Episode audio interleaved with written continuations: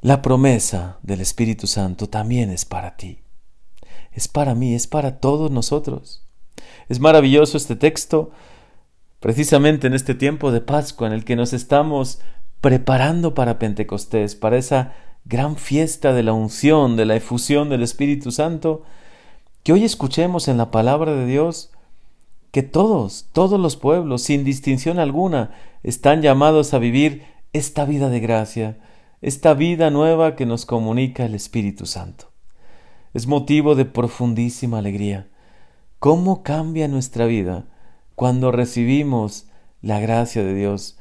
La gracia que Jesús nos concedió por su pasión, su resurrección y, como lo viviremos ahora en Pentecostés, por la efusión del Espíritu Santo en nuestras vidas. ¿Cómo nos ilumina? ¿Cómo nos llena de sentido y sobre todo como hoy dice esta lectura, nos alcanza la salvación para nosotros y para toda nuestra familia. Es maravilloso este texto, este encuentro de Simón Pedro con, con este hombre,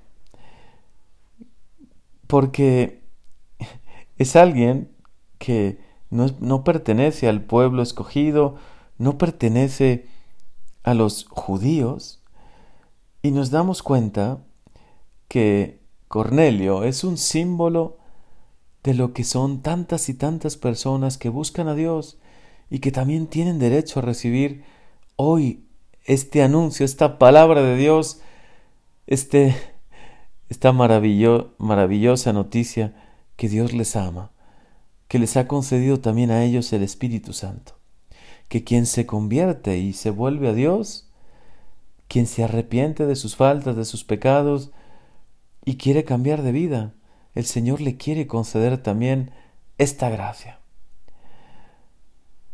Los apóstoles al inicio se resistían a esta idea, que Pedro hubiese estado en casa de algunos que no eran judíos, que no eran del pueblo escogido, que incluso en ese sueño se les reveló que, que nosotros no declaremos impuro lo que Dios ha declarado puro, ¿no? Porque no son los animales impuros, no es lo que nosotros llegamos a comer, sino, como muy bien Jesús explicará después, lo que brota del corazón del hombre, eso es lo que les puede contaminar. Hoy, sin duda, el Señor nos permite en esta lectura encontrar una grandísima alegría para todos nosotros. Cuánto tenemos que agradecerle al Señor el don de la fe, el poder creer en Él, en este Dios bueno que se nos ha revelado como un Dios de amor, que se entrega por nosotros, que ha querido comunicarnos vida nueva. Y que como hoy también dice esta palabra, todos pueden ser bautizados con el Espíritu Santo. Entendemos mejor lo que nos dijo Jesús, ¿no? Juan bautizó con agua, pero ustedes serán bautizados con el Espíritu Santo. Ven, Señor, a nuestras vidas. Ven a bautizarnos con tu Santo Espíritu. Ven y llénanos con tu luz, con tus dones, con tu presencia. Porque la presencia del Espíritu Santo en nuestros corazones lo hace todo nuevo.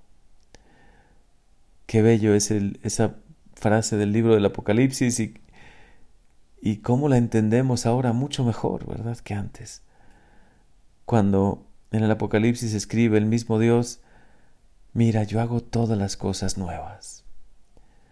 Y es cierto, Señor, tú todo lo haces nuevo, todo lo llenas de luz, con tu presencia todo cambia. La vivencia de la espiritualidad, de la religión, del trato con Dios, los mandamientos que debemos cumplir, ahora los cumplimos por amor, no por temor o por obligación, el querer ir a misa, el querer hacer oración, ahora nace de nuestro corazón, porque sabemos que tú eres un Dios que nos llenas con toda tu gracia, con tu amor, con tu misericordia y nos das una libertad que antes no teníamos. Qué libertad de espíritu tan grande sentimos hoy, Señor. Cómo experimentamos esa libertad que has prometido a los que te siguen, a los que te aman. Qué relación tan maravillosa podemos tener con Dios. Una relación de amistad, de cercanía. Y todo es posible por la presencia del Espíritu Santo en nuestras vidas. Tú, Señor, nos has enseñado a orar con, el, con la mente, pero también con el corazón, a involucrar todo nuestro ser en la oración, que no solo la mente, no solo nuestra fe intelectual te busque, sino todo nuestro ser te busca y te anhela, Señor. ¿Cómo cambia la vida? ¿Cómo cambia nuestra fe, nuestra espiritualidad? ¿Cómo cambia todo con la presencia de tu Santo Espíritu? Cuando tú nos comunicas, Señor, infundes en nosotros el Espíritu Santo. O como nos dice hoy esta escritura, esta palabra. Cuando de verdad recibimos el don de la salvación, porque todos, todos estamos llamados a esto.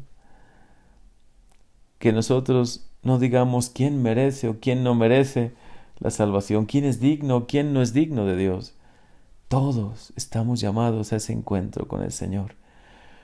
Y esta promesa, la promesa del Espíritu Santo, la que hizo Jesús a sus discípulos, la que hoy nos hace a nosotros, esta promesa es para todos. ¿Cómo queremos, cómo quisiéramos que, que esta gracia la experimenten todos? Que vivan una nueva manera de vivir la fe, una nueva manera de relacionarse con Dios, de relacionarse con los demás, de vivir la iglesia, los sacramentos, la fe, la oración. Todo cambia, Señor, cuando tú nos llenas con tu Santo Espíritu. Ven, Espíritu Santo. Ven, hoy te invocamos. Ven sobre nosotros, Señor. Como Cornelio y su familia queremos hoy también recibir este maravilloso don.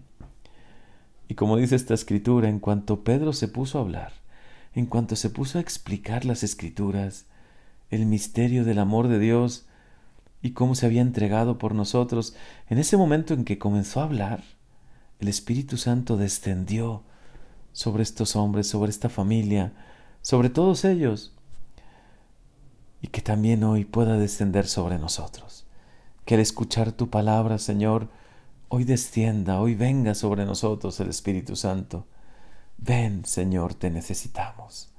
Ven y cambia nuestras vidas, llénalas de luz, llénalas de gracia, llénalas de misericordia, llena nuestra vida de sentido, porque cuando tú vienes, Espíritu Santo, cuando tú vienes a nuestros corazones, toda nuestra vida cambia. Que esta promesa, la promesa del Espíritu Santo, que hoy sabemos que es para todos nosotros, que es para ti y para mí, Hoy alegre tu vida, te llene de esperanza, te llene de consuelo.